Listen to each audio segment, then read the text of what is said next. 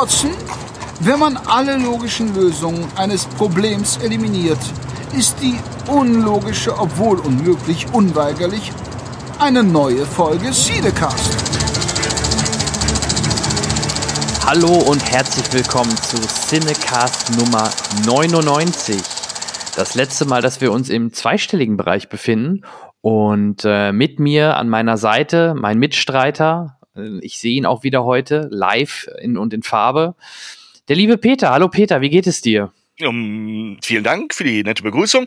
Mir geht es gut, denn äh, wenn wir beim Thema Kino sind, es gibt wieder Pressevorführungen. Ich war gestern wieder in einer, da werden wir drüber reden. Davor war ich auch in ein paar, da werden wir auch drüber reden. Also mir geht's wieder klasse. Die kinofreie Zeit ist endlich vorbei.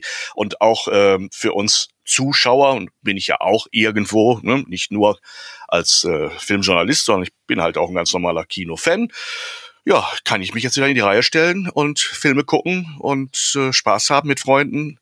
Das ist, äh, finde ich, ein großer Vorteil. Ja, hake ich direkt mal an der Stelle ein. Du sagtest schon gerade Kino. Äh, Kinos eröffnen jetzt zum 1. Juli wieder und bringen eine Reihe an Filmen äh, raus oder wieder ins Kino jetzt, die vielleicht auch schon ein bisschen auf sich warten lassen haben. Ähm, du sagtest gerade Presseverführung. Ich glaube, nächste Woche ist auch zum Beispiel Fast and Furious äh, Presseverführung. Ähm, also du hast recht, das, die nehmen wieder Fahrt auf im wahrsten Sinne des Wortes. Ähm, aber ein Thema wollte ich dann direkt mal eben kurz anschneiden, bevor wir auf, auf einzelne Filme eingehen, nämlich ähm, das Verhältnis mal wieder zwischen äh, Disney und den Kinos. Ich weiß nicht, ob du es mitbekommen hast. Ich habe jetzt keine Pressemitteilung oder keine großen Nachrichten darüber gelesen, aber mir ist aufgefallen und anderen Leuten auch, dass viele Kinos mal wieder äh, ja jetzt den nächsten Disney-Film ähm, blockieren beziehungsweise nicht ins Kino bringen, ähnlich wie damals bei Hulk. Ich weiß nicht, ob du das mitbekommen hast. Mhm. Ich spreche von Black Widow, der ähm, jetzt im Juli ins Kino kommen soll. Und es ist keine, es gibt aktuell keine oder kaum ein Kino, wo man den Film buchen äh, kann oder vorreservieren, also vorbestellen kann. Ähm, das, das ist der Hintergrund. Ja, ich kann da nur ein bisschen munkeln. Ich habe leider keine direkten Informationen. Die kriegst du auch wahrscheinlich recht selten, außer aus irgendwelchen Insiderkreisen. Naja, ich vermute mal, es hängt mit dem gleichzeitigen Start über einen Streaming-Anbieter an und dass die Kinos sich denken, ne, wenn ihr meint, Disney, das gleichzeitig über Disney Access, über Disney Plus gleichzeitig auch anzubieten, dann bringen wir euren Film einfach nicht ins Kino. Das ist so mein Gefühl, woran das liegen kann wäre eine vernünftige Erklärung dafür. Denn ich kann mir vorstellen, ähm, ich möchte das nicht beurteilen, ob das gut oder schlecht ist, aber Disney versucht eben diese Doppelvermarktung jetzt zu etablieren, aus der Situation Corona heraus, auch danach wahrscheinlich zu etablieren, um an zwei Quellen äh, sich die Töpfe voll zu machen. Aber die Kinos leben ja nun mal davon, dass sie immer so einen gewissen zeitlichen Vorsprung hatten. Und wir Filmfans haben das ja auch ähm, im Regelfall angenommen, weil gute Filme für die Leinwand gemacht sind und äh, egal wie gut man sie zu Hause gucken kann. Das Kinoerlebnis, ich habe es immer noch als besser empfunden. Bei manchen mehr, bei manchen weniger, klar. Aber ähm, hm, das ist jetzt so ein bisschen Machtkampf, oder? Ja, wobei ich äh, ausnahmsweise mal ein bisschen, ein, ein Mühe Disney in Schutz nehmen wollen würde, weil wie die ja. das angekündigt haben vor ein paar Monaten, dass, dass der definitiv dann rauskommt, weil sie müssen ihn rausbringen, weil Folgefilme kommen. Ähm, da haben sie halt sofort gesagt, je nach äh, Lage, ob es überhaupt möglich ist, die konnten ja auch noch nicht wissen, ist im Juli jetzt definitiv Kino möglich oder nicht, bringen wir den auf jeden Fall raus, egal über welche Wege, im Zweifel auf jeden Fall, er wird definitiv über Disney Plus erscheinen. Und wenn die Kinos aufhaben, wird er auch parallel parallel ähm, dort laufen. Ne? Und das, das, war, das war ja Disneys Argument und das kann ich auch nachvollziehen. Ich glaube auch schon, dass die nächsten großen, auch Marvel-Blockbuster oder Disney-Filme an sich nicht mehr zwingend ähm, gleichzeitig im Streaming und im, im Kino gleichzeitig kommen, sondern ich glaube, dass sich das wieder einpendeln wird auf ein gewisses Kino-Auswertungsfenster. Na? Mhm. Das ist meine Vermutung. Ja, das ist die positive Sicht, glaube ich. Ich kann mir vorstellen, dass der ein oder andere Kinobetreiber befürchtet, dass Disney ähm, nicht alles verrät, was sie als Ziellinie sich so vorstellen und definiert haben. Und da kann man durchaus äh, an etwas weniger positive ja, ähm, Visionen aus dem Hause Disney denken. Die verkaufen sich ja. ja. immer nett und versuchen auch immer beim Publikum als Disney, das ist ja nun mal auch eine Marke, äh, rüberzukommen. Aber auch hinter dieser Marke stehen Manager und zwar knallharte. Und ob man denen, äh, ich sag mal, das Mickey Mouse Ohren Image immer so abnehmen muss äh, oder ob die nicht wirklich einfach nur einen großen Taschenrechner irgendwo stehen haben. Ja, die Macht von Disney ist ja, äh, ist ja klar. Die haben ja mittlerweile so viele Filmstudios gekauft und äh, die Filme, die rauskommen, die äh, garantierte AAA-Blockbuster und ähm, ja, erfolgreich sind, das sind Disney-Filme und das ist natürlich dann natürlich eine spezielle Position, die Disney da hat, die sie natürlich auch immer wieder ausspielen. Deswegen in der Vergangenheit gab es ja auch die Quälereien dann mit, die verlangen mehr Geld pro Ticket. Ne? Da sind wir bei 50, 55, 60 Prozent vom, vom Ticketpreis, was an Disney geht wo ja auch viele Kinoketten sich solidarisch gezeigt haben und da gesagt haben, nö, nicht mit uns. Und deswegen kamen ja damals auch einige Filme dann mal von Disney nicht ins Kino. Meistens waren es dann aber doch nicht zwingend die Ultra-Triple-A-Filme, sondern ja, damals war es noch ein etwas, etwas nicht ganz so populärer Hulk oder so. Ne? Ähm, ähm, Nichtsdestotrotz, es bin mal gespannt, wie sich das äh, jetzt entwickelt, ob doch noch einige Kinos den rausbringen. Ich weiß, hier in Essen, glaube ich, ähm, wird ein Kino, wenn ich das richtig gesehen habe, den doch dann zeigen. Also ich vermute, vereinzelt wird es das schon äh, geben, aber scheinbar nicht in der breiten Masse. Was mich ein bisschen wundert, weil, ja, okay, das ist der deutsche Markt, aber über Filme, die wir gleich sprechen, was, was Warner macht, ähm, die Filme gibt's ja auch theoretisch entweder schon in, über irgendwelche dubiosen Quellen im Internet oder legal, oder sagen wir im Graubereich legal, im englischen O-Tone über HBO Max. Ne? Also auch mhm. da hat man ja das Phänomen, dass jetzt Filme ins Kino kommen, die bereits theoretisch schon angeschaut werden können. Und ich habe auch in, in einigen Filmfankreisen, auch in, in Gruppen bei Facebook, die haben sich dann schon die Blu-ray jetzt oder die UHD importiert. Also den gibt es ja schon jetzt zu kaufen, weil es jetzt schon wieder drei, mhm. vier Monate her ist. Haut Warner den auf anderen internationalen Märkten äh, schon als Blu-ray raus. So, da ist, glaube ich, ein Importverbot gibt es da nicht. Mhm. Also dieses bisher gültige, ich sag mal, Gentleman Agreement, dass sich auch alle Filmverleiher halbwegs gleich verhalten haben, ne, was Veröffentlichungstag angeht, die, die Spannen, die, die Filme erstmal exklusiv auf der Leinwand gezeigt wurden, das, äh, da löst Disney sich jetzt aber auch aus der Masse. Ne? Die Frage ist, zieht's, zieht's die anderen mit? Ich denke, die werden alle mit, mit, mit, äh, mit einer großen Lupe da drauf schauen, ob sich das lohnt und dann mit äh, netten Entschuldigungen nachziehen oder versucht man seinen Teil des Publikums äh, durch Solidarität mit dem Publikum zu behalten. Ich glaube, auf so eine, so eine politische Ebene wird das Ganze rutschen. Ähm, wird Disney sich durchsetzen, dann äh, werden die anderen nachmachen, ist meine Prognose. Mhm. Ja, ich bin, ich bin gespannt. Ich weiß, Dune ist auch so ein Kandidat im Sommer oder naja, er hat sich jetzt nochmal drei Wochen verschoben. Ich meine jetzt irgendwie, sagen wir mal September, Oktober oder irgendwo im den Dreh sollte der kommen. Da haben wir das ähnliche Phänomen. Der wird dann auch wieder in den Kinos laufen, ja, aber er wird halt auch auf HBO Max laufen. Ja, gut, mhm. deutsche Markt ist da inoffiziell erstmal, oder offiziell ist der deutsche Markt damit dann quasi ausgeklammert, aber inoffiziell werden sicherlich trotzdem einige sich den Film dann anderweitig äh, anschauen und nicht ins Kino gehen. Ne? Also das wird ja bis Ende des Jahres bei Warner so sein. Das soll mit Matrix ja auch noch so sein. Also ja, ich, ich bin mal gespannt. Wir wissen ja auch nicht, wie, ganz abgesehen davon, wie die Pandemie im Herbst weitergeht. Also das äh, ja. lässt sich ja auch nur vermuten. Das Deswegen, ist auch noch nicht komplett fraglich. Ob Herr, Bond, ja. ob Herr Bond dann endlich in den Aston Martin steigen kann, äh, warten wir mal ab, ne? Ob wir die Erstsichtung bei einer Retrospektive haben werden. Das waren ja. die ersten, äh, was wird das, Herrn Bond? Nummer ist das ein Runder? 27 oder 25? Ich weiß es im Augenblick gar nicht. Irgendwo so in der Größenordnung, ne? Äh, ja, ich, du, du sagst gerade was. Es ist, äh, ja. ich glaube, es ist Bond 25. 25, weil es wäre so ein, so ein genau. Jubiläumsbond sogar. Ja. Und ähm, da, nein, von außen betrachtet, so mal leidenschaftslos einen Schritt zurückgetreten, ähm, ist da ein Machtkampf zugange. Der beginnt allerdings da schon, wo man sich Rechte an Titeln sichert, mit denen man solche Politik machen kann. Denn ähm, wie du dich erinnerst an Schulhofzeiten, man konnte niemanden damit erpressen, dass man äh, ihm die leere Butterbrotdose geklaut hat. Da muss man schon was in der Hand haben. Und wenn man wirklich einen Film auf der Pfanne in der Produktionsline hat, bei der schon äh, ganz viel Aufmerksamkeit gibt, bei der man ne, weiß, es wird ein Blockbuster. Mittlerweile kann man auch äh, ja mit viel Geld ja was dafür tun.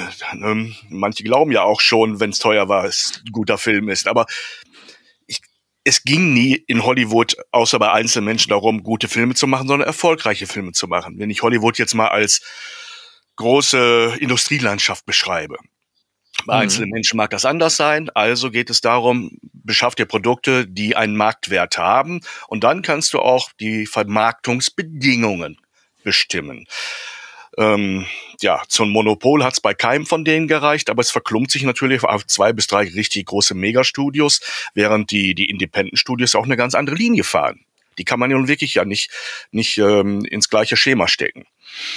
Und das mhm. ist die alte Geschichte, die kenne ich seit meinen frühesten Kindheitstagen. Es gab auch immer unter uns Filmfans so, die einen sagen, boah, Hollywood-Kram, äh, bleib mir weg damit. Oder die anderen sagen, komm, geh mir weg mit diesen Laberfilmen, ne? also dieses Independent-Zeug. Da lese ich doch lieber ein Buch, wenn ich lesen könnte. Ne? Also es ist, äh, ja. äh, es, es waren immer schon zwei Richtungen. Ich, ich persönlich habe mir mal versucht, aus beiden mir das Beste mitzunehmen und nicht beides kritiklos wegzufuttern, weil es gibt, es gibt Blockbuster, da wird mir vor Langeweile schwindlig und ähm, es gibt ähm, leider auch Independent-Filme, die gut gemeint, aber nicht gut gemacht sind. Pam. Ja, richtig. Ja, ähm, bevor wir, würde ich vorschlagen, bevor wir thematisch in, in die Filme gehen, vielleicht noch ein kleines Off-Topic-Thema. Mhm. Hast du denn ähm, in den letzten Wochen die, äh, die Fußball-EM verfolgt? Ja, das äh, so gut es geht. Ich bin jetzt kein Hardcore-Fan, aber ich habe natürlich einige äh, Spiele geschaut, äh, solange es ging, auch die deutsche Mannschaft ähm, und äh, so ein paar, paar Underdog-Mannschaften. Ich gehöre auch zu den Leuten, die den Underdogs immer die Daumen drücken. Also ja. äh, die Schweizer, ne, die ja. den Weltmeister nach Hause geschickt haben. Ich fand's schade für die Franzosen, für die ich viel Sympathien habe, aber ich mag immer, wenn's die Kleiden schaffen. Zum Beispiel. Mhm. Worauf möchtest du hinaus? Äh, ja. Ich möchte auf nichts Spezielles hinaus, außer ähm, dass, dass das auch ein recht großer Zeitfresser die letzten Wochen war. Ja, das ist immer. Ähm, genau, nichtsdestotrotz warst du in, äh, ich glaube, schon in ein paar, paar Pressevorführungen. Ich durfte eine Privatvorstellung in Gelsenkirchen genießen mit den Kollegen vom SBS-Podcast, also Streter, Bender, Streberg und noch ein paar anderen äh, feinen Kollegen. Und ähm, ich weiß nicht, wollen wir über den Film zuerst sprechen? Können wir gerne machen, denn er steht ja jetzt mittlerweile ne, in den Kinos.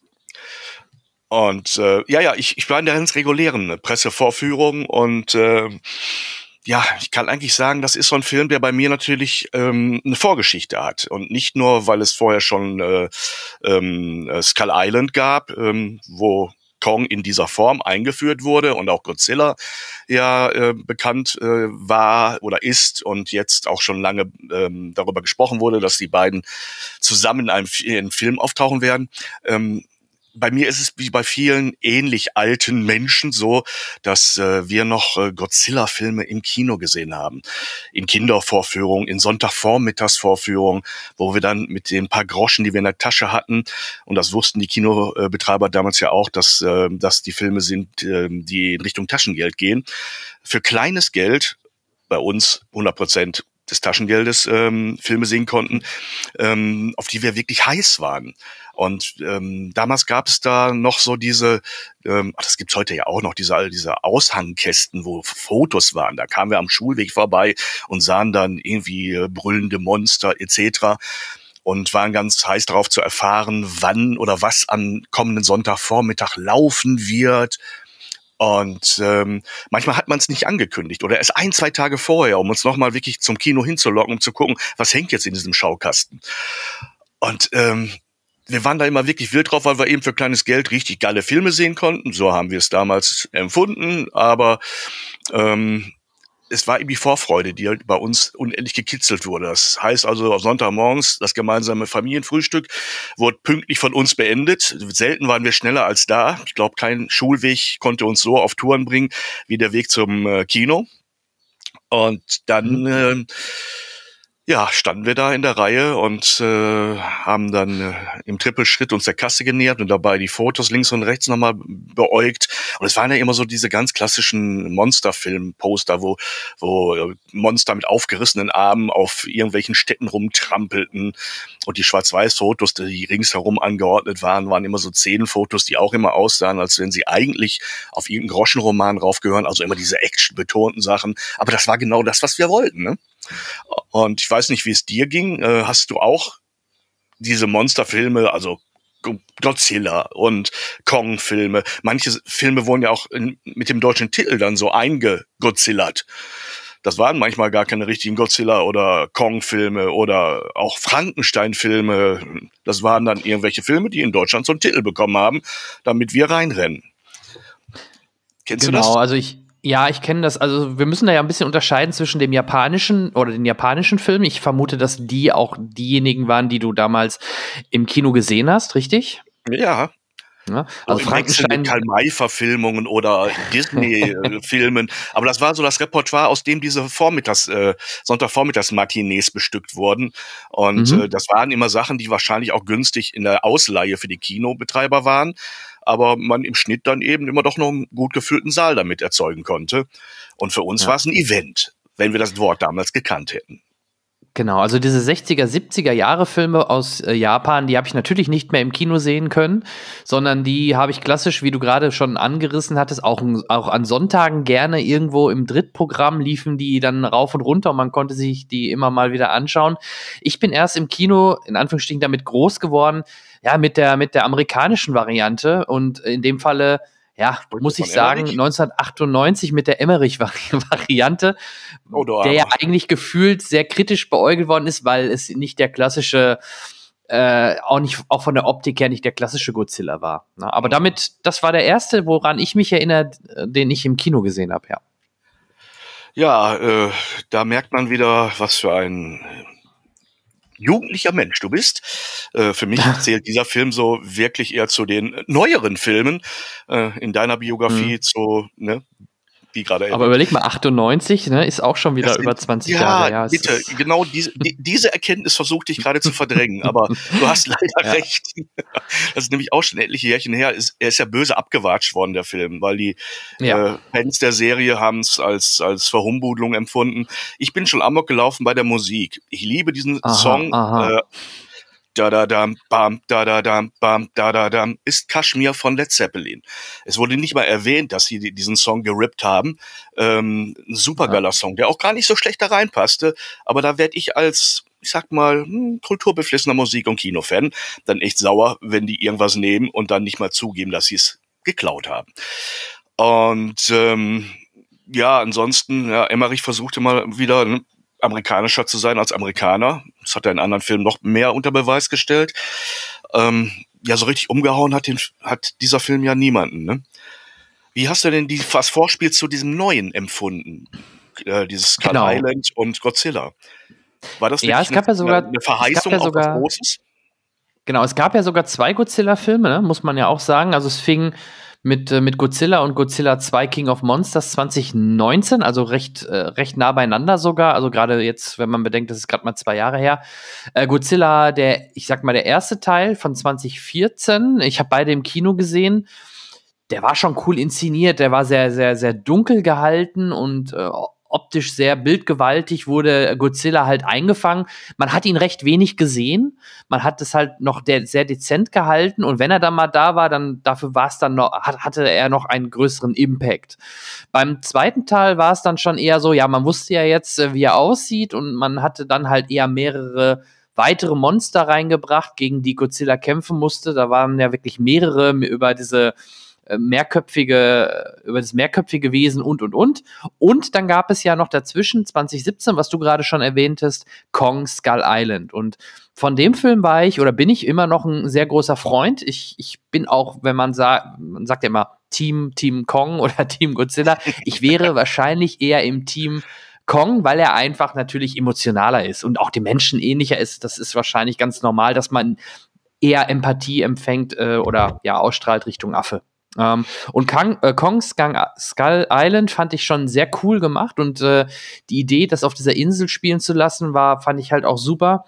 Und da setzt ja dann auch jetzt dann quasi das, das Mesh-up ein, wo Godzilla und Kong aufeinandertreffen. Es fängt ja damit an, dass man Kong erstmal wieder auf Skull Island sieht. Und ähm, ja, und so, so wird es ja dann im Film danach aufgebaut, wie die sich dann annähern und wieso die gegeneinander kämpfen und ähm, ja, was dann noch so passiert. Obwohl beide ja. Sympathieträger sein sollen und ich glaube, man verrät oh. nicht zu viel, dass äh, letztendlich äh, es keinen Bösen in dem Sinne doch gibt, ne? Es gibt aber, einen Bösen, aber nicht bei den beiden, oder? ja, schon, aber eben, ne, wenn man Team kommt, bei Team Godzilla ist, dann wird man nachher nicht ja. sozusagen zu den Verlierern gehören am Ende des Films. Nein. Und äh, das ist absehbar, deshalb kann man das hier mal so ein bisschen andeuten. Ähm, ja. Und aber die, die, das Schema dieses Films ähm, wird wunderbar durch die viele Action überdeckt, denn das Schema dieses Films ist 0815. Das muss man leider mal so sagen. Die Geschichte ja. ist äh, eher simpel gestrickt.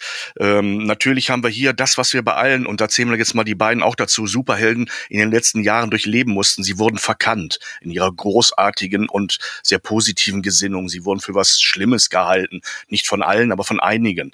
Ja, darunter hatten die X-Men zu leiden, darunter hatte Superman zu leiden, darunter hatten X andere Superhelden äh, das Problem, ne, dass man ihnen irgendwie nicht abnahm, dass sie eigentlich Gute sind.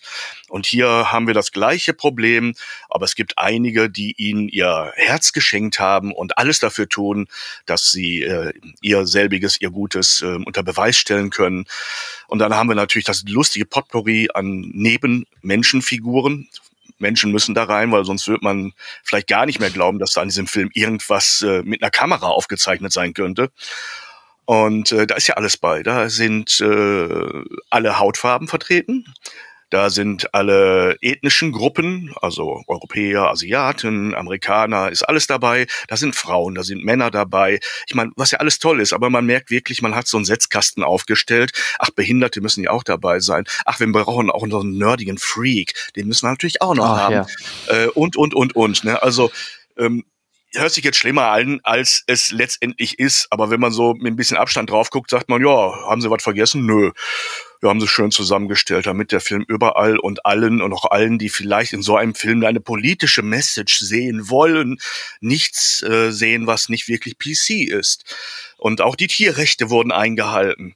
Das Einzige, was nicht eingehalten wurde, waren die Tiergrößen, um das mal so zu sagen. Also bei Kong bin ich mir bis heute nicht sicher, wie groß er letztendlich ist. Weil das wechselt von Szene zu Szene, zumindest in meinem subjektiven Empfinden. Geht's dir ähnlich? Mhm. Geht mir ähnlich. Eh ähm, vielleicht noch gerade zu dem Cast, was du meintest. Man ja. hat natürlich auch geschickt geschaut, wen können wir da einbauen, wer äh, ist momentan populär und hat man dann eine Millie Bobby Brown halt genommen aus der Netflix-Serie Stranger Things, die eine recht mhm. ähnliche Rolle wieder spielt. Ähm, also jetzt ohne Superkräfte hier, aber trotzdem so, ich finde, das ist auch wieder so mit diesen Kindern, das ist so ein bisschen Stranger Things. Äh, Vibes, die da mit drin sind und eine Rebecca Hall, die muss ich wirklich positiv herausstellen, die fand ich super. Ähm, aber was erwartet man denn auch ähm, bei so einem Film? Man kann da ja kein Melodram oder irgendwie storytechnisch das ähm, mega Meisterwerk erwarten, weil sorry, wenn ich in so einen Film gehe, erwarte ich ja auch drauf, dass es brachiale Action gibt, eine Stadt mhm. demoliert wird und dass die mhm. Monster aufeinander äh, kommen, äh, ja, aufeinandertreffen, irgendwelche Signature Moves verwenden und sich einen auf die auf die zwölf geben. Ne? Das ist für mich so ein bisschen das, was ich da erwartet habe und das habe ich auch bekommen. Ich war sogar in Anführungsstrichen überrascht, dass die noch so einen Subplot eingebaut haben. Ich sag mal, wo es um eine gewisse Reise wohin geht. Ne? Also, mhm. das war ja auch in den Trailern, glaube ich, nicht ersichtlich. Und wenn man das nicht weiß, ist da auf jeden Fall auch nochmal ein, äh, ein ganzer Storybereich drin, den man vielleicht so gar nicht erwartet hat. Ne? Und von daher fand ich das okay, dass die Menschen da sehr zweidimensional agieren, auch der Böse ganz klassischer Bösewicht ist und dass, wenn wir über Bösewichte sprechen, eigentlich immer nur natürlich nur der Mensch der Böse ist. Das ist ja eigentlich auch klar. Ne? Also deswegen gefühlt habe ich das bekommen, ähm, was ich erwartet habe. Und äh, gerade auf der großen Kinoleinwand macht das Spaß und da darf es auch gerne noch mehr von geben. Und ich glaube auch, das ist ja eigentlich geplant, dass es da auch noch mal weitergeht. Und von daher gerne mehr. Ja, nicht, dass du mich falsch verstehst. Ich äh, kritisiere nicht im Sinne äh, von Destruktion, sondern ähm, es ist wirklich äh, Fanservice vom Allerfeinsten. Ähm, es ist mhm. alles drin, was man erwartet. Es ist der feuchte Traum eines jeden Wrestling-Fans, was in der letzten halben Stunde da geboten wird und nicht zu wenig. Ähm, ich meine, wenn du dir überlegst, und deshalb habe ich es gerade erzählt, äh, viele haben wie ich seit ihrer Kindheit, und ich deute es ja immer mehr als nur an, die liegt ein Weilchen zurück bei mir, ähm, eine Erwartungshaltung, die damals in den Filmen nicht wirklich erfüllt wurden. Gut, es ging mhm. nicht anders. Es gab ja auch nichts. Wir waren zufrieden ja mit einem kleinwüchsigen Darsteller im Gummikostüm. ja, und äh, trotzdem so richtig voll befriedigt waren wir nicht, aber wir haben die Filme damals genossen. Aber das ist jetzt das, was wir damals eigentlich in unserem Kopf ne, mitgespielt haben oder erwartet haben, wobei wir wussten, dass es sowas nicht geben kann. Jetzt ist es möglich. Das heißt, es gibt eine Erwartungshaltung über Jahrzehnte und die zu befriedigen, ne, nicht als ähm, Film über die äh, Verhältnisse zwischen Menschen und Tieren im Angesichts äh, umweltverändernder Einflüsse der Industrie, sondern als rein Action-Monsterfilm. Da eine Erwartung, die 30, 40 Jahre wachsen konnte, zu befriedigen, ist wirklich große Kunst. Das muss man einfach mal so sagen. Wie leicht kann man Erwartungen nicht erfüllen? Wir haben gerade übrigens über Fußball gesprochen. Es gibt viele Bereiche, in denen Erwartungen nicht so leicht erfüllbar sind. Und ähm, das ist das. Ich glaube, jeder, der da rauskommt, mit, mit, mit diesem, was man in den letzten Jahren aus dem Bereich gesehen hat, oder mit dem, was man in seiner Kindheit mitgenommen hat, äh, wird sagen, wow, jetzt ist es das, was wir immer sehen wollen. Jetzt geht's rund, jetzt fliegen die Klamotten, jetzt gibt's auf den Rüssel. Und ja, da äh, volle Punktzahl, ne, hundertprozentige Landung. Ja, überleg mal, man hat man hat's ja mal andersrum versucht. Wir haben ja gerade über Emmerich gesprochen und über den Godzilla mhm. in den 90er Jahren. Da hat man es halt anders probiert. Da hat man es typisch amerikanisch versucht, das Monster gar nicht so zu vermenschlichen und wie so ein großes Wesen darzustellen, sondern eher wie eine wie eine ja klassische Echse, die einem, also wie ein Katastrophenfilm. Mhm. Und das kam ja überhaupt nicht gut an. Und jetzt hat man ja eigentlich wirklich äh, auch in dem Film genau das gemacht, was du gerade sagtest, was man auch in den 70er, 60er, 80er Jahren damals gesehen hat und hat das einfach nur auf den aktuellen Stand der Technik gebracht, gefühlt, ne? ohne dass da jemand in einem Gummianzug sitzt. Aber ansonsten ist es gefühlt das, was man damals hatte, nur in AAA 2021er Style. Und deswegen, ich frage immer dann derjenige, der rauskommt, was hast du denn sonst erwartet? Also wenn jemand sagt, oh ja, das war ja jetzt doch ein bisschen äh, einfach nur auf die auf die zwölf, da frage ich mich dann, okay, was hast du denn erwartet? Also, ne, also ich glaube, die ja. lustigste Bemerkung ist ein kleines kleiner Abschweifer, äh, die ich nach einer Presseverführung eines Bond-Films von einem Kollegen gehört habe. Ich kann mich wirklich nicht mehr erinnern, wer es war, und das ist auch gut so. War, äh, hm. dass derjenige zu einer Szene sagte, die war ja unrealistisch. Und das wäre hier bei diesem Film genauso, äh, wenn man sich äh, nachher fragt, ob alle Schuppen da sind, wo sie hingehören. Oder, ne? also, sorry, Freunde, dieser Film hat nur eine Aufgabe, Monsterfilmfans zu begeistern. Und ich glaube, da gibt's nichts, was da ausgelassen wird. Er hat sogar ein paar witzige kleine Inszenierungsideen. Und wenn man in die mhm. Tiefe auf eine Metaebene gehen will, finde ich es fast schon ironisch witzig, dass äh, die kleine, das kleine Mädchen, dieser Sympathieträger äh, und dieses Bindeglied zwischen Kong und den Menschen, weil sie ist äh, die einzige, die wirklich einen engen Kontakt zu diesem Riesenaffen hat, äh, dass die stumm ist. Ich glaube, das ist Ironie, weil viel geredet ja. wird in dem Film wirklich nicht. Sie ist ja sonst ein bisschen der Charakter, den man sonst aus äh, King Kong-Filmen kennt, die, die blonde weiße Frau, ne? Das ist halt jetzt ja. hier in der Gestalt das, das kleine Mädchen. Und das macht die ja auch super. Die ist ja auch super niedlich. Also ja, ähm, das soll sie sein. Und das ja, macht sie. Ja. Das ist toll und das ist auch gut inszeniert. Ja. Ne? Also ähm, ich weiß nicht, ob es Leute gibt, die darüber meckern werden. Dann sind es Leute, die aber auch mit der Einstellung in so einen Film bitte nicht gehen mögen. Und das ist keine Entschuldigung oder Ausrede, aber ich sag mal, wenn ich als Vegetarier in ein Steakhouse gehe, hm? Du weißt, was ich meine. Ja, ja, genau. Dann, dann habe ich eigentlich kein Recht, an den, an der Karte rumzumeckern oder zu sagen, ne? Mein Gott, ja, ja. da gab's ja Fleisch. Ähm, das ist sozusagen das Steakhouse des Kinos. Da gibt's Fleisch und Blut, obwohl Blut wird, glaube ich, gar nicht gezeigt. Ne? Das ist ein Familienfilm. Äh, Kein rotes, ne? Also ich, nee, ich denke da gerade an ein paar auseinandergerissenen Kreaturen. Ja, ja, ja, ja. ja. Ne? aber das war kein rotes Blut. Lecker, lecker gruselig. Also für so einen Film, ich war überrascht, dass man die Nummer bringt. Ähm, äh, mhm. Der Film hat ein paar Bilder, mit denen man nicht rechnet. Aber es sind keine entscheidenden Bilder, aber es sind Bilder, die einem Spaß machen. Und kleine ironische Momente aber er wird damit nicht überfrachtet. Da versucht niemand sein, sein, sein Abitur nachzureichen und, und einen auf Intelligenztest zu machen. Ähm, eine gute handwerkliche Arbeit ist anstrengend genug. Und was da an Leuten am Start war, die dieses Ding zum Film gemacht haben, sieht man im Abspann. Der ist nicht kürzer als bei anderen Filmen mit ganz viel CGI und ganz viel Aufwand und ähm, und dann muss das Ganze auch ein Produkt sein. Also es muss funktionieren. Das heißt, auch das muss hinhauen. Und ich denke, das schafft er. Der wird genau. seine Zahlen machen. Ja, und äh, wir werden auch repräsentiert. Ne? Podcast ist da sehr äh, gang und gäbe. Äh, direkt, mhm. glaube ich, recht früh am Anfang fängt es schon mit einem Podcast an. Ja, sein also ähm, wir sind im Main, wir sind im Mainstream angekommen, Peter. Ja, ja, ja. Ich habe auch letztens das erste Mal von einer bekannten, sehr bekannten weiblichen Person eine Absage bekommen für unseren Podcast und äh, als Gast, äh, weil sie sagte, Podcast, ich habe so viele Einladungen. Ich kann nicht mhm. mehr.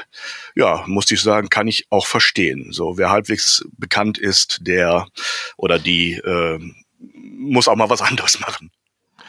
Ja, absolut. Also zehn Jahre mache ich, mache ich das ja auch mittlerweile schon. Und ich, ja, aus der Historie habe ich damals immer sehr gute Connection zu allen möglichen Leuten gehabt.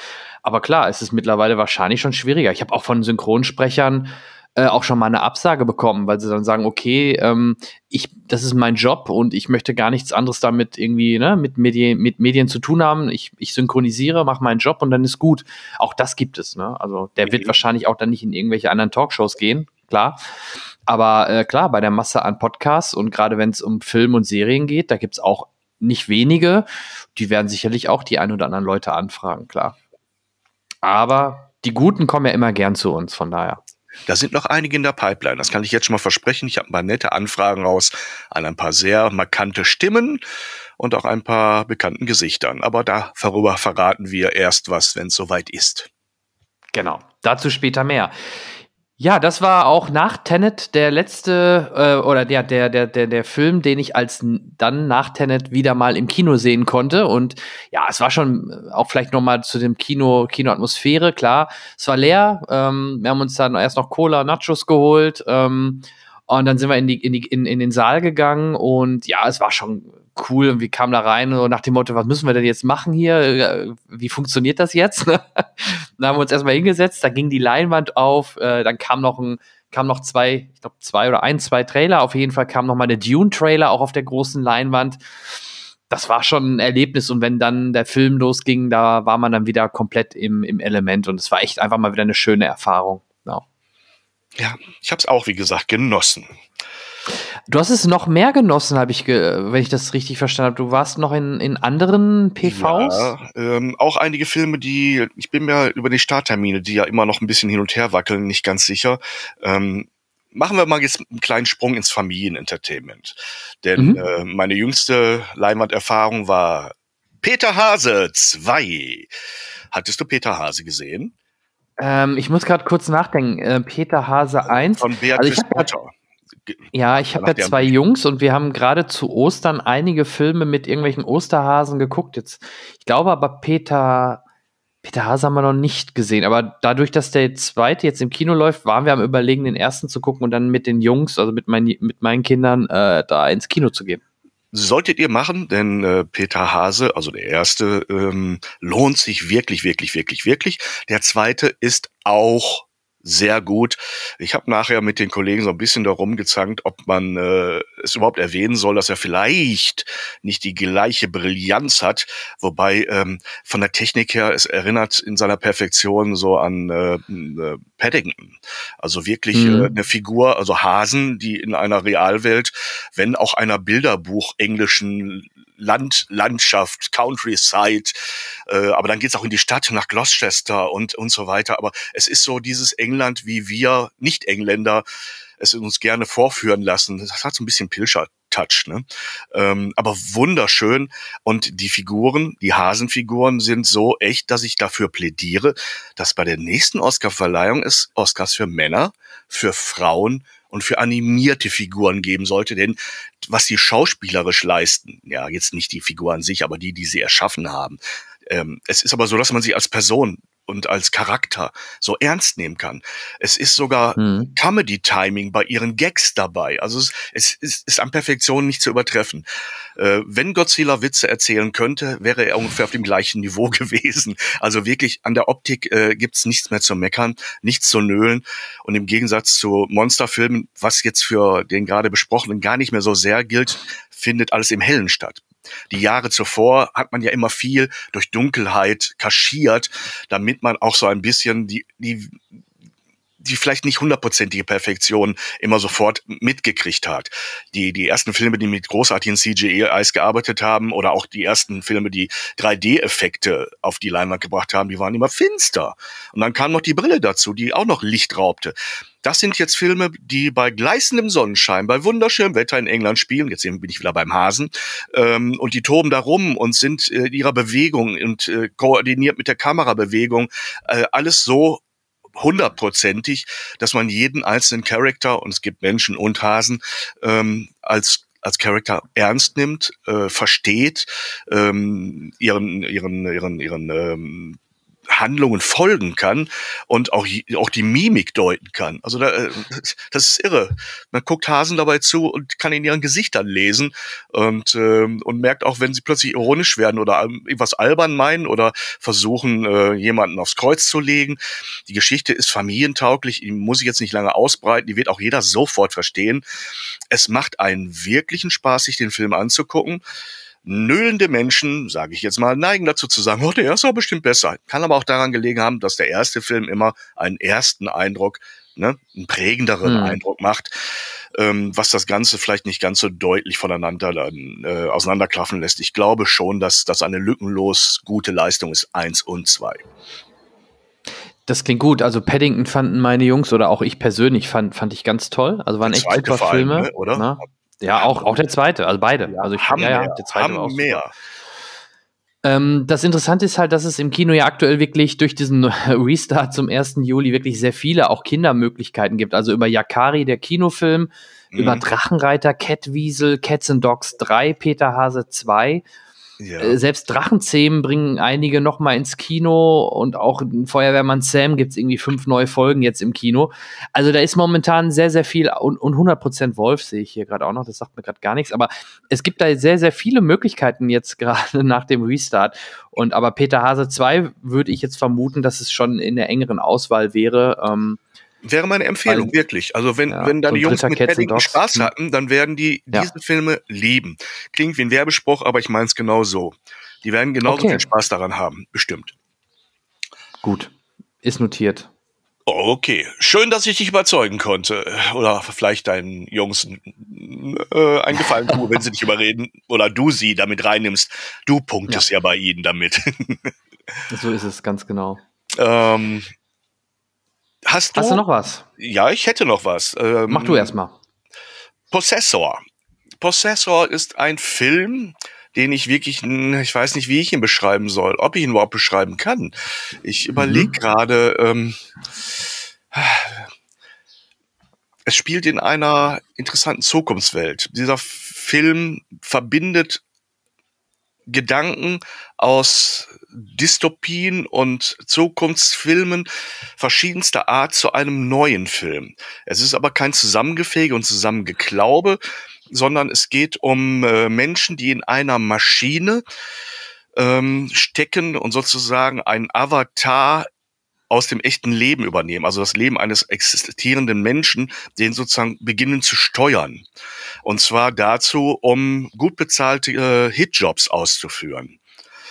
Mhm. Ähm, dafür nimmt man Leute mit äh, schauspielerischem Background, denn sie müssen sich ja auch erstmal ähm, ihre, ihr, ihr, ihren Avatar studieren, damit er nicht auffällig wird, wenn sie ihn übernehmen.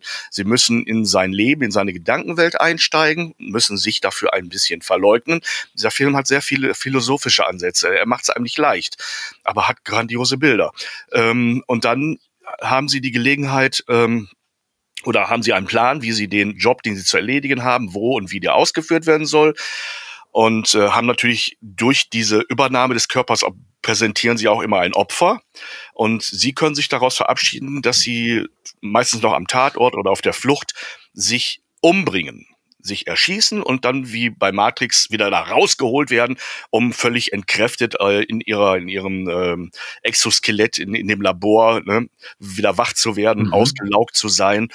Ähm, aber es gibt eben so paar Probleme, wenn man in den Körper und in die in, in das Leben anderer Menschen einsteigt. Man übernimmt auch manchmal deren Einstellungen oder deren Gedanken und bringt sie dann mit den eigenen ein wenig durcheinander. Auch der Akt mhm. des sich Erschießens ist auch, selbst wenn man weiß, dass man danach eigentlich gerettet ist, einer, der der menschlichen Natur widerspricht. Auch das bereitet immer wieder Probleme. Und ähm, um dieses Setting herum dreht sich dann eine Handlung um eine Person, eine Frau, die in ihrem eigenen Leben eine zerrüttete Ehe führt. Ihr Mann und ihr Kind leben getrennt von ihr. Sie ist ähm, weil sie natürlich nicht sagen kann, dass sie als Killerin arbeitet, ähm, immer viel auf Dienstreise und trifft nur ab und zu ihre, ihre ehemalige Restfamilie, mit der sie immer noch verbunden ist und äh, hadert so ein bisschen zwischen, zwischen ihrem Job und ihrem Privatleben. Und darin zerreibt sie sich ein wenig. Also dieser Film bietet ganz viele Ansätze, die einem nicht unbekannt vorkommen und strickt daraus ein neues, ja, neu kann man ja dann nicht sagen, aber ein so noch nicht gesehenes Szenario. Er hat mich angestrengt, der Film, muss ich ganz ehrlich sagen. Er hat äh, mir aber auch sehr viele Gedanken ins Gehirn gebröselt. Und ähm, ich glaube, man könnte aus diesem Film ungefähr zwei bis dreihundert Seminararbeiten für ein Filmstudium äh, extrahieren oder irgendwelche Vorträge basteln, zu winzigen kleinen Punkten, die dieser Film exakt und ordentlich nachverfolgt, nachbildet und, ähm, und einen inspiriert, darüber nachzudenken. Aber die Masse alleine reicht, reicht jetzt nicht, dass ich sage, ja, darum ist er eine Empfehlung. Ich glaube, wer auf solche Dinge nicht anspricht, wird sich in diesem Film nicht bis zum Ende halten. Ähm, dafür ist er vielleicht, ähm, er hat Action, er ist unterhaltsam, aber das ist nicht sein Haupt, Hauptanliegen. Und dann wird es ähm, dem oder derjenigen zu wenig sein, was hier auf der, aus der Unterhaltungstube gedrückt wird.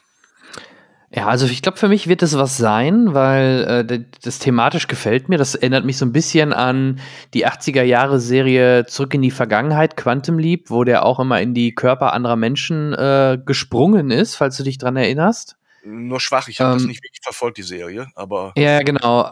Aber natürlich hier natürlich mit einem etwas anderen äh, Thema und äh, mhm. ja. Aber mich wundert es auch nicht. Weißt du, wer denn da Regie geführt hat und wer das ähm, Buch geschrieben hat? Ja, ja, ja, ich versuche gerade, ich komme nicht drauf. Hast du es parat? Ich habe es parat. Äh, mir ist der Name sofort aufgefallen. Äh, Brandon Cronenberg. Und das ist der ja, ja, Sohn gut. von David, David, Cronenberg. Ja, es hat einen Cronenberg-Touch. Das kann man, kann man ja. definitiv sagen. Ne, es, ist, es ist eine Art von Horror, der im Zuschauer, Zuschauerin stattfindet. Ne, also man wird wirklich äh, involviert, wenn man dazu bereit ist. Ist man aber nicht dazu bereit, sich auf, auf, äh, auf so ein, so, ein, so ein intensives Eindringen eines Themas, eines Filmes in sich selber einzulassen. Und man möchte einfach nur, ich sag mal, eine gute Action. Nehmen wir mal wieder das Beispiel Kong und Godzilla. Ähm, der läuft, der läuft auf der Leinwand ab. Der läuft vor okay. einem ab. Den kann man angucken. Das ist ein Schaukasten. Diese Art von Filme muss man intellektuell durchleben und dabei kriegt man Kopfschmerzen. Und wenn man daran nicht scheitert, dann hat man Spaß daran. Mhm. Okay. Ja, klingt spannend. Ähm, er läuft ab 1. Juli schon, ähm, aber nur in ausgewählten Kinos. Also da muss man schon genauer schauen, wo man ihn gucken kann. Nein, absolut. Nicht. Naja, genau. Ähm, von denen, die jetzt starten, hast du da, ich frag dich einfach mal, hast du zum Beispiel Freaky gesehen? Nein, leider nicht. Ich äh, irgendwie Körpertausch mit Vince Vaughn, so, so ein ja, Body-Switch-Komödie mit einem Mörder und einer und einem jungen Mädel irgendwie. Hätte, hätte mich interessiert, klingt nach einer lustigen Verballhornung des alten Rezepts, Body-Switch ja. und was an lustigen Sachen dann raus und geschehen Slasher, kann. Ja. Kann ich aber wirklich nicht viel zu sagen. Ähm, ich bin ja, wie du weißt, gerade dabei, auch ein Haus zu renovieren und das kostet auch Zeit. Ähm, kein Problem. Kein und Problem. Ähm, was startet noch? Äh, genau, dann ein Film, wo ich schon sehr stark drauf warte, ist A Quiet Place 2. Mhm, stimmt, der ja wurde. Ja, das war das Quiet Place, war mit, wo ja, du ja. nix, keinen Mucks geben darfst, sonst kommen die äh, Aliens und muxeln dich ab. Und der zweite mhm. Teil startet jetzt endlich. Ähm, war ja so ein Familienprojekt. Ne? Wer spielt die weibliche Hauptrolle? Von Krasinski, äh, Emily Blunt. Emily Blunt, Krasinski ist ja ihr, ihr äh, ne, Lebenspartner. Mann, ne? Ja, genau. Und sie haben es geschrieben, er hat es inszeniert, sie spielt die Hauptrolle und äh, es war für diesen kleinen Aufwand, sozusagen das Blair Witch des letzten Jahres, wenig ja. Aufwand, großer weltweiter Erfolg und da musste dann natürlich auch noch was nachkommen. Genau, Krasinski hat ja auch im ersten Teil die Hauptrolle gehabt. Im zweiten Teil soll er auch wieder auftauchen, aber ich gehe mal davon aus, dass das dann eher äh, Rückblenden sein werden. Mhm. Ja. Cillian Murphy spielt diesmal mit, den mag ich auch ganz gerne. Also von daher ja, bin ich mal vorsichtig gespannt auf diesen Film. Und ähm, Cat Wiesel hast du, glaube ich, schon mal was von erzählt, ne? Der startet ja jetzt auch. Ich meine, ja, den hast du gesehen, ne? Nee, gesehen habe ich ihn leider nicht. Da lag mir auch der Pressetermin außerhalb meiner Möglichkeiten. Genau. Äh, insofern kenne ich nur die ganzen Trailer-Ausschnitte und äh, was man über den Presseserver uns so gegeben hat an, an Hintergrund, Filmschnipselchen während der Dreharbeiten. Aber es wäre zu viel, wenn ich daraus mir ein Urteil erlauben würde. Aber ich denke, ja. anhand dessen, was man allgemein sieht, weiß jeder oder jede, ob das einen anspricht. Mag ich ne, unseren lieben Otto als mhm. Catweasel sehen. Kennst du die Originalserie eigentlich? Ja, ein bisschen, noch glaub, so flüchtig im gefragt, Hinterkopf, ne? Haben wir schon mal drüber gesprochen. Das war mal so ja. Kult in meiner Jugend und das wurde dann immer wieder mal äh, wiederholt und wenn man es sich heute anguckt, fragt man sich so ein bisschen, ja, ähm, warum? Äh, nette Grundidee, aber ähm, passt auf Otto, sowohl optisch als auch ja. das Konzept. Ähm, dann letzte Frage: Monster Hunter. Hast du hoffentlich nicht gesehen? Nein, habe ich nicht gesehen. Da habe ich mich auch Sei froh, wahrscheinlich. Also ist ja von Paul W.S. Anderson mal wieder mit seiner Frau Mila Jovovich. Also im Endeffekt das, was er mit Resident Evil gemacht hat. Jetzt das nächste Genre, beziehungsweise nächste Spiel, Computerspielverfilmung, Monster Hunter. Habe ich nur, habe ich leider, oder was heißt leider, äh, habe nichts Gutes drüber gehört. Also wundert mich jetzt aber auch nicht. Hm, ich hatte ah. zum Glück was anderes vor oder habe mir was anderes Siehste. vorgenommen. Ich muss mich ja auch einteilen. Ne? Also ich, ich, manchmal, manchmal folgt man seiner Intuition und so wie ich sie mir jetzt angehört habe, war das gar nicht verkehrt. Ähm, hast du zufällig den Starttermin von Infidel? Der Nochmal, müsste auch Starttermin von was? Infidel. I-N-F-I-D-E-L. Infidel. Mit, jetzt muss ich selber mal kurz überlegen. Ah, ähm, Dauert nicht mehr lang. 15. James Juli. Also in Caviezel, genau. James Caviezel, der den Jesus gespielt hat damals, ne? Richtig. Ein Mann, dem man auch nachsagt, dass er privat äh, Hardcore Jesus ist? ist. Ja, aber ich glaube, okay. er, halt er ist ziemlich, er ist ziemlich, ja, man hört immer ja. wieder ein bisschen Gossip darüber, dass er ne, was weiß ich, kein Gummibärchen ohne feuriges Tischgebet ist, das ungefähr. Und ähm, er spielt aber genau so einen Typen in diesem Film, nämlich mhm. jemanden, der ähm, ganz gläubiger Christ ist, aber ein sehr entspanntes Verhältnis auch mit seinen Nachbarn lebt. Einer davon ist Moslem, ein erfolgreicher Geschäftsmann, ähm, der allerdings ähm, ähm, nicht so nett ist, wie er tut, sondern was Böses tut und danach ähm, das Land übereilt verlässt. Ich versuche jetzt ohne zu spoilern, so ein bisschen den Rahmen der Handlung abzuklopfen. Ähm, mhm. Und dann ist diese, diese Spur erstmal beendet. Ähm, unsere Hauptfigur, ähm, ähm, Duke heißt er, wird von einem anderen befreundeten Moslem ähm, ich glaube, nach Kairo eingeladen, um dort an einer Fernsehdiskussion teilzunehmen. Und ein bisschen verplappert er sich dort äh, in seinem Enthusiasmus, den Leuten auf nette Art und Weise klarzumachen, dass eigentlich Jesus doch ne, die Nummer eins ist und hm, so ungefähr. Auf jeden Fall, ne, er macht's mit Charme, aber es wird ihm trotzdem übel genommen und man entführt ihn. Die Hamas schnappt sich ihn, packt ihn ein und möchte gerne mit ihm ähm, ein Exempel statuieren und ihn ähm, vor laufenden Kameras zum Widerruf zwingen und äh, dazu, dass er äh, noch andere Sachen macht und dann ist das Ganze so ein bisschen ein, ein Spiel aus, äh, äh, er möchte fliehen, andere versuchen ihn zu befreien. Es gibt das Wechselspiel zwischen seinem äh, Hescher, seinem, seinem äh, der, der Mann, der ihn gefangen genommen hat, und äh, und und ihm. Und er versucht standhaft zu bleiben, so auch im religiösen Sinne. Und dann taucht die Figur am Anfang sein ehemaliger Nachbar wieder auf, der wir haben es alle geahnt, in Wirklichkeit auch ein Hamas-Mitglied ist, das sich äh, nur den Anschein eines ordentlichen amerikanischen Bürgers gegeben hat. Das ganze, der ganze Film versucht, so eine Art Realismus zu erzeugen, der glaubwürdig wirkt. Und das, ich drücke mich betont vorsichtig aus. Ähm, mhm. Er ist auch glaubwürdig innerhalb des Films oder wenn man eine entsprechende Einstellung mitbringt. Ähm, der Film versucht anhand einer Geschichte, eines Beispiels zu zeigen, wie schlimm alles wirklich sein kann. Das Problem bei dieser Thematik mh, hm, zwischen den äh, religiösen Kulturen ist ja, dass äh, man schnell ins Verallgemeinern gerät. Und die, diesen, diesen ähm, Vorwurf kann man dem Film nicht machen, obwohl er die Tür auch nicht schließt. Ähm, ich weiß nicht, wie ich es beschreiben soll.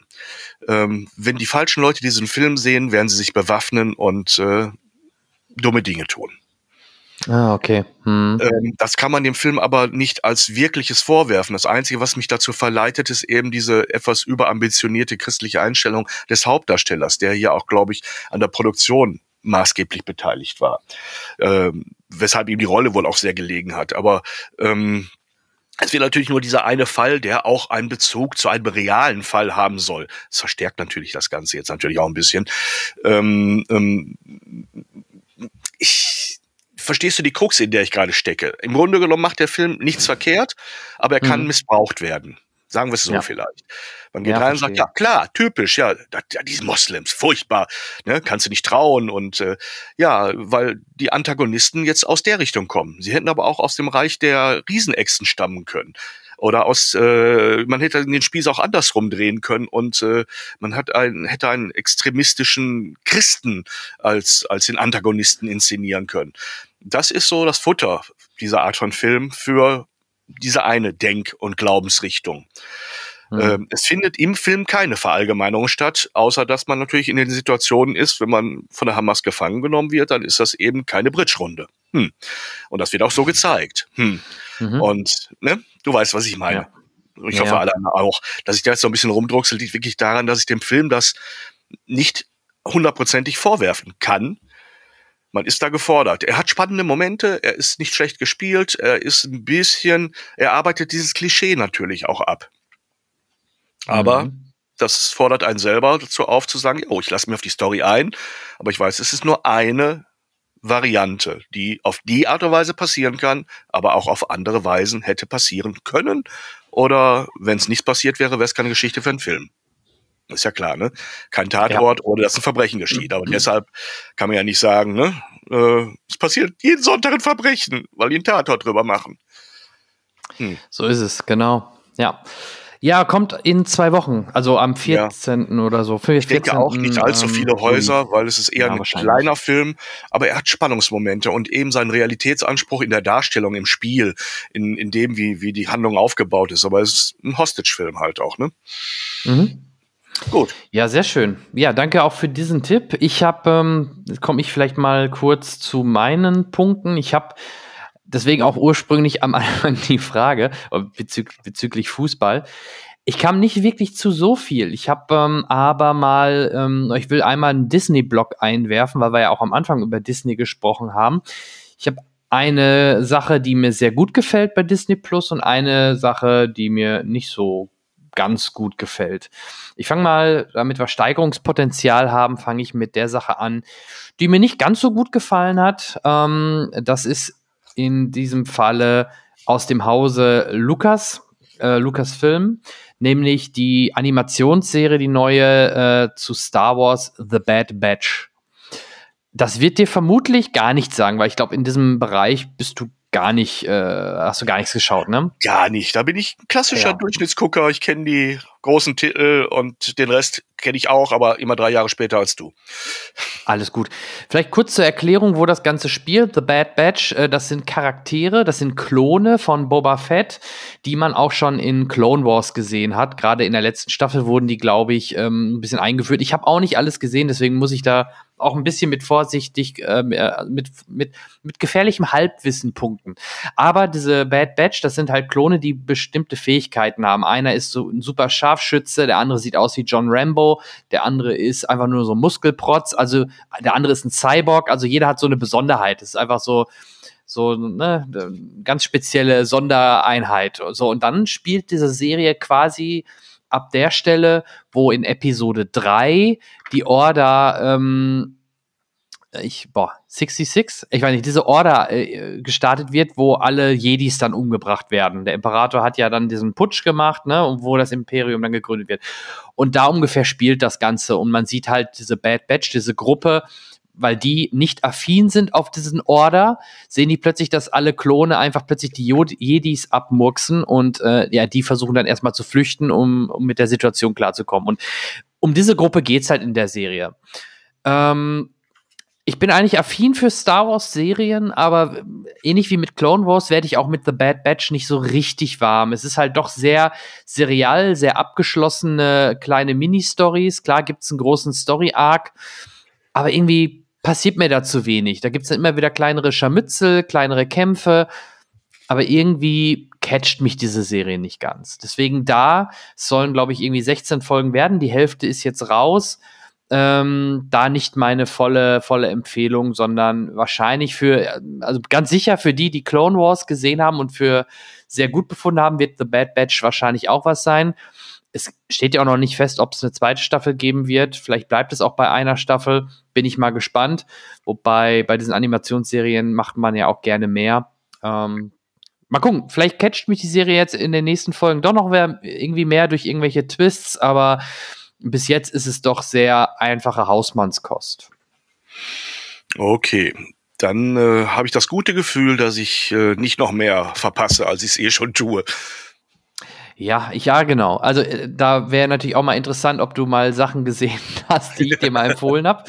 Aber ähm, in die Verlegenheit will ich dich jetzt nicht bringen, sondern ähm, möchte noch über eine. Sobald ich umgezogen bin, werde ich meine, äh, meine Frequenz an Filmen wieder steigern. Im Augenblick hink ich wirklich schwerst hinterher, weil die Arbeit geht wieder los, Gott sei Dank. Mhm. Und äh, auf der anderen Seite bin ich mitten dabei, ein etwas größeres Haus umzubauen, nicht selber, aber man hat auch viel zu tun damit.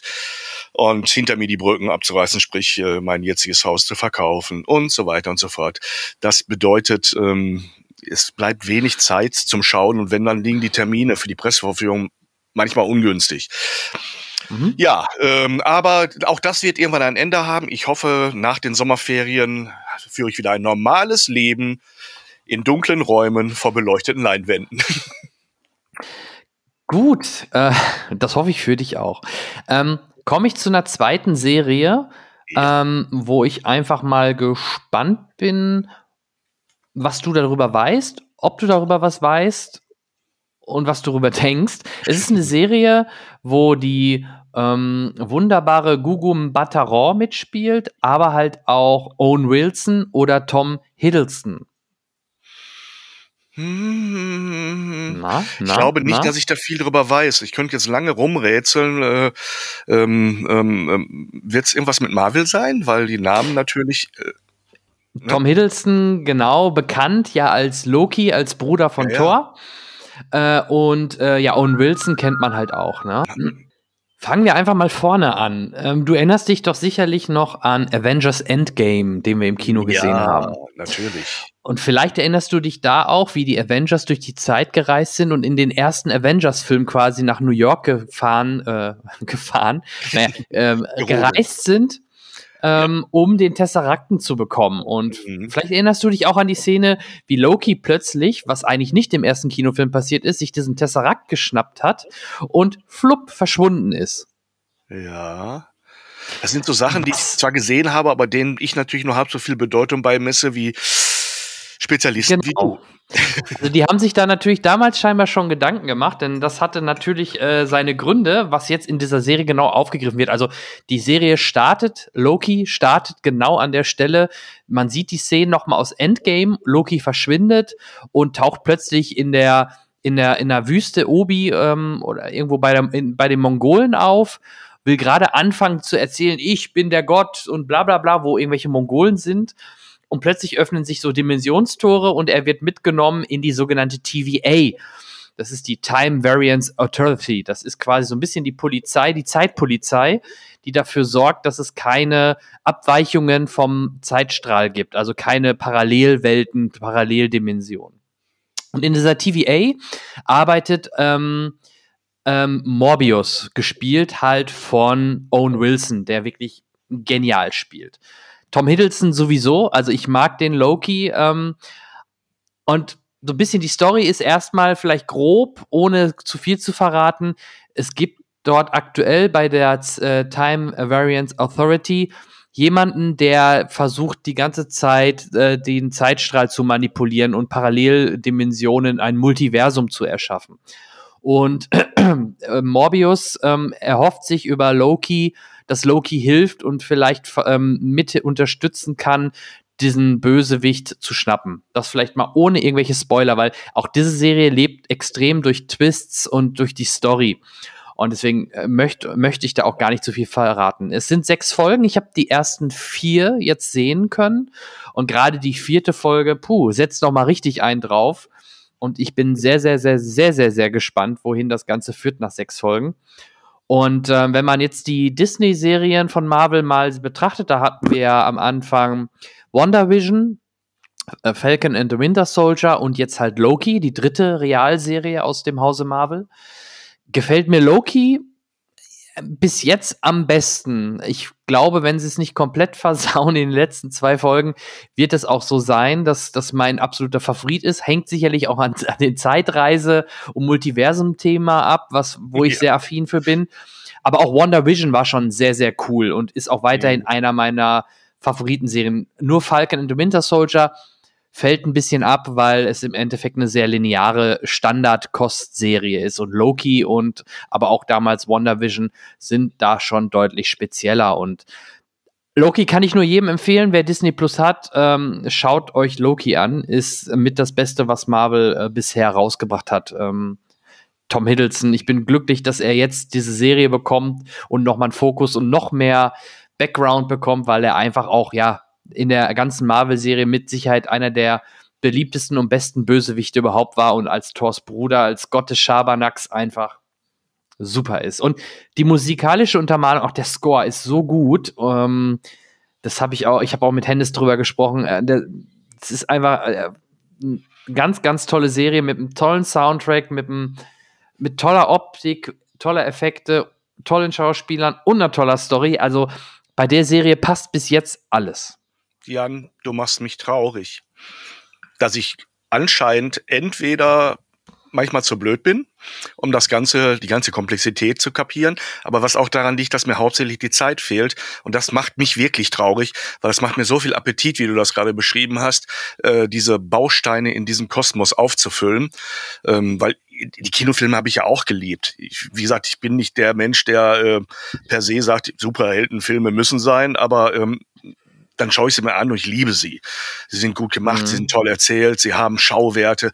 Ähm, und wenn dann so ähm, aus anderen Richtungen, auf an, in anderen Medien, im Streaming äh, und äh, wo auch immer diese Lücken dazwischen gefüllt werden oder auch so geschickt schon gelingt sind, dann ist das natürlich äh, ein Fest für jemand, der eigentlich wie ich sowas mag, so Komplexität, die mich aber aufgrund sag mal, zeitlicher Inkompetenz im Augenblick ein bisschen überfordert. Ich hoffe, ich werde sehr, sehr alt, weil dann lege ich mir extra irgendwo äh, einen Sitzplatz mit einem Bildschirm bereit, wo ich dann eigentlich nur noch auf den Knopf drücken muss, um weiterzumachen, um da weiter ja. rein zu wuchern, rein zu wachsen. Und vielleicht verwucher ich dann auch in diesem Sessel irgendwann mal. Ähm, es macht wirklich viel Appetit äh, und ich glaube, dass die sehr, sehr kreativ waren. Und, oh ja. ähm, und meine Affinität auch zu ähm, Doctor Strange lässt mich natürlich auch warten auf ne, The Multiverse of Madness. Ähm, da denke ich, kommt auch noch mal ein dicker Klopper, oder? Ja, und noch ein Grund mehr, vorher WandaVision und Loki zu sehen, weil das baut ja. natürlich äh, oder es baut sehr viel auf ja. für das Multiversum. Nicht ohne Grund ist jetzt gerade bei der TVA natürlich das Thema schlechthin, das Multiversum und die verschiedensten Varianten von Loki. Also egal, ob es eine weibliche Loki ist, ein, ein Alligator-Loki oder was weiß ich. Also da gibt gibt's der Fantasie, glaube ich, gefühlt in dieser Serie kaum Grenzen. Und ähm, ja, musst du gucken. Also mhm. habe ich ja gesagt, ähm, Zeit sollte ja kein, kein Problem sein. Wenn du bei der TVA anfängst, hast du ja alle Zeit der Welt. Da kannst du ja in den Zeitstrahl hin und her springen und hast Zeit, äh, egal wie viel.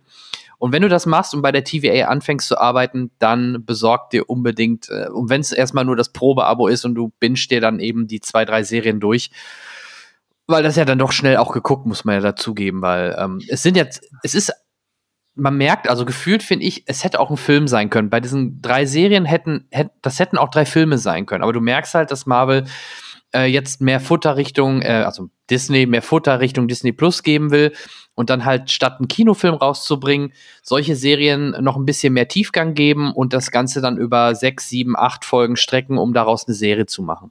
Ja, und genau so fühlt sich das auch bei Loki an. Es hätte auch Kinofilm sein können. Genauso WandaVision und so weiter und so fort. Und da sind wir eigentlich wieder am Anfang unseres Podcasts, nämlich Disney und ihrer Zweigleisigkeit im Guten, ja. nämlich äh, Kino mit Streaming zu verzahnen und beide für den Fan attraktiv zu machen. Ähm, das Negative hatten wir am Anfang, dass man sich einen äh, feuchten Dreck darum schert, was mit den Kinos passiert, sondern ihnen die Regeln aufs Auge drückt, wie man sich das so halt denkt, ne, als der vielleicht mächtigere, größere Partner in diesem, in diesem Spiel, solange die Kinos sich nicht zusammenschließen. Genau, genau.